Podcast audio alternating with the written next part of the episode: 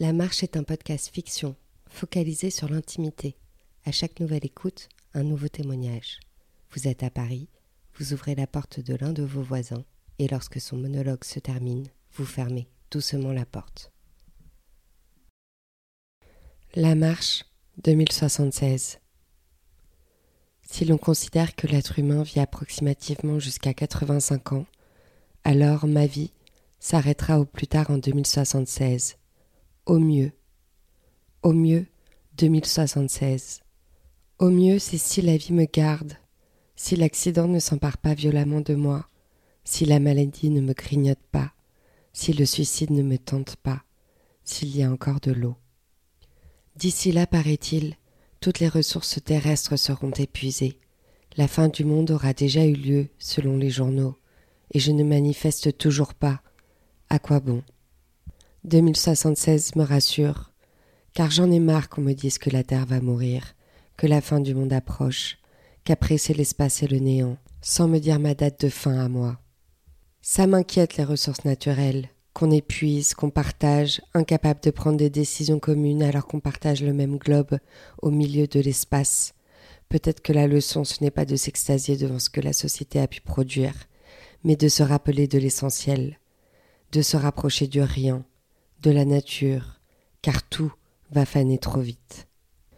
Se rappeler que le Big Bang s'est fait tout seul, se convaincre que la nature avalera ce qu'elle a donné, et que ce n'est pas grave, qu'il est difficile de donner du sens à soi, à ceux qui nous entourent, qu'il est difficile de partager ses pensées, de les partager, d'être en accord avec soi-même, d'être en phase avec les autres, la pilule bleue, la pilule rouge qu'il est difficile de trouver du sens pour devenir heureux, de se prélasser, de devenir quelqu'un de chanceux, de se provoquer des stimuli, mais pas trop, de ne pas se sentir trop à part, de ne pas se sentir trop seul, trop lasse, trop vieille. Qu'est-ce que ça veut dire que d'être heureux, de s'organiser pour le devenir? Est-ce que c'est vraiment important? Et si c'est important, pour qui cela doit être important? Est-ce que nos sentiments sont vraiment utiles? Ce gouffre infernal de ressentis par milliers qui s'engouffre dans mon cerveau, qui sécrète de la dopamine, jusqu'à vomir, jusqu'au trou noir. Quel gouffre de ressentir. Alors que moi j'en suis incapable, chimiquement mon cerveau est plus heureux que les autres, et mes semblables me donnent une pilule bleue pour fitter à la matrice. Finalement le plus heureux doit être celui qui va se baigner nu dans la mer, avant de mourir, comme pour faire renaître un vieux souvenir un souvenir d'enfant, de fœtus avant d'en finir, enfin seul avec soi-même, se prélasser de l'eau qui chatouille notre corps, pour donner du calme à l'âme, faire la planche en regardant le soleil se coucher, c'est ça le but dans la vie. Et moi ça me fait du bien de savoir que pour le coup je ne suis pas éternel, que mon flot quotidien va s'arrêter, que je ne voguerai pas éternellement, que mon cerveau finira par s'arrêter, qu'il est paisible de ne pas s'imaginer éternel que le jour aura une nuit, une longue nuit, et que le soleil ne me brûlera pas éternellement, que mon corps un jour planera au mieux dans le grand bleu. Que c'est important le dernier souffle, le mirage d'un autre monde, le sentiment de renaissance, et celui de se laisser lasse, tomber sur une moquette fanée, ne plus sentir rien, sauf les acariens, le rien qui souffle. 2076, c'est dans pas si longtemps. Qu'est-ce que j'aurais fait d'ici là? Ainsi, il vaut mieux ne pas faire d'enfants, de ne pas les confronter à cette fameuse date, incompressible peur pour un enfant. Car peu importe l'âge, lorsqu'on perd son parent, on est tout à la fois. La naissance, l'enfance, l'adolescence, l'ignorance, la fragilité, la colère. On n'est jamais prêt à perdre ses parents, car on ne nous a jamais donné de calendrier pour s'y préparer, parce que quand on aime, comme on peut aimer ses parents, avec tous les paradoxes que cela comporte, alors c'est cruel. On oublie qu'on fait partie d'un tout, que nous n'étions pas là au début de leur grande aventure, mais qu'on sera sûrement là à la fin, et que ça sera à nous de refermer la nuit sur eux comme ils nous ont fait voir le jour, de tirer doucement les draps de la nuit éternelle. Ça veut dire quoi de devenir parents? Pour qui nous le faisons? Pour l'espèce? Pour l'humanité? Pour la transmission des savoirs, uniquement par amour, par besoin, qui sommes-nous pour être parents à notre échelle de si petits riens, que pouvons-nous apporter au monde? Et pourtant, l'immensité de la famille, celle qui ancre, la famille qui nous contextualise, qui nous donne dès le départ une place, un espace pour grandir, c'est plus facile de ne pas être le premier et de pouvoir compter sur lui. C'est important la famille, de ne pas être trop seul trop longtemps. C'est ce qu'on nomme précieux, et qu'il est souvent difficile de percevoir. Mais comme dans toutes les familles, on se ment, on se voit trop peu, et quand finalement on se décide à parler, à dire la vérité, il est souvent trop tard. 2076 m'apparaît comme finalement quelque chose de rassurant, un équilibre qui redonne à mon instant présent plus de saveur, plus d'espace, un mouvement plus confortable. C'est rassurant parce que c'est tangible. C'est me donner enfin un temps propre, ça me donne du volume dans ma poitrine, un temps fini, et pouvoir bannir l'infini de mon quotidien et cela pour toujours.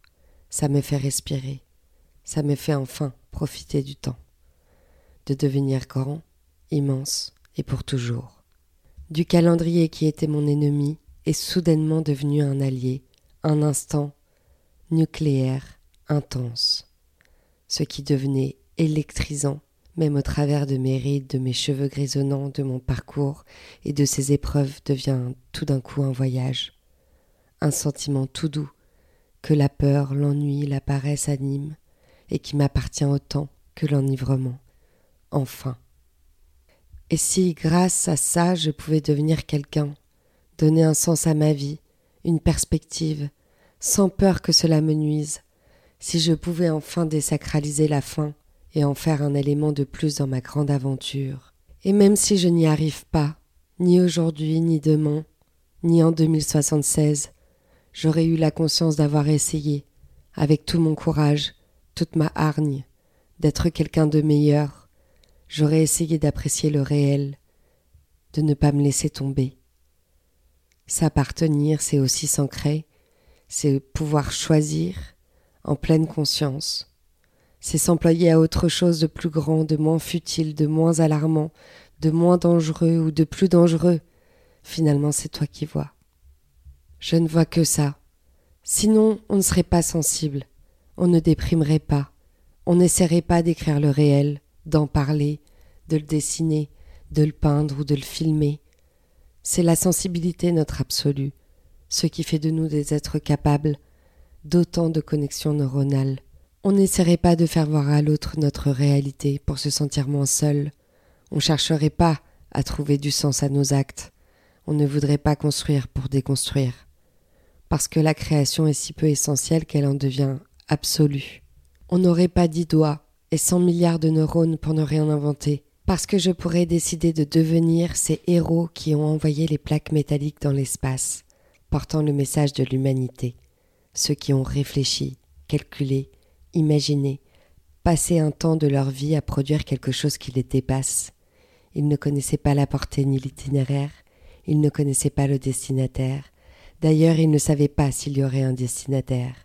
Ils ne savaient pas s'il y aurait un retour à leur message, alors que la sonde est déjà à des milliards de kilomètres de la Terre. Tout ça à cause de l'espace et du temps, de la relativité et à cause des cellules. Ils ont créé pour les autres, pour les statistiques, pour le fameux au cas où, le au cas de la vie dans l'espace. Peut-être que la seule raison de vivre est celle de créer pour rien, pour l'autre, pour l'absolu. Finalement, c'est peut-être de vivre pour créer, sans attendre de recevoir, jusqu'en 2076. Merci d'avoir écouté un épisode de l'œuvre sonore La Marche. Je suis Audrey Gauthier, l'auteur de ces fictions. J'espère que vous vous plongez dans les monologues de ces short stories avec entrain. Surtout, n'oubliez pas de fermer la porte et de revenir à vous après l'écoute de chaque épisode Bref, merci et vivement la suite.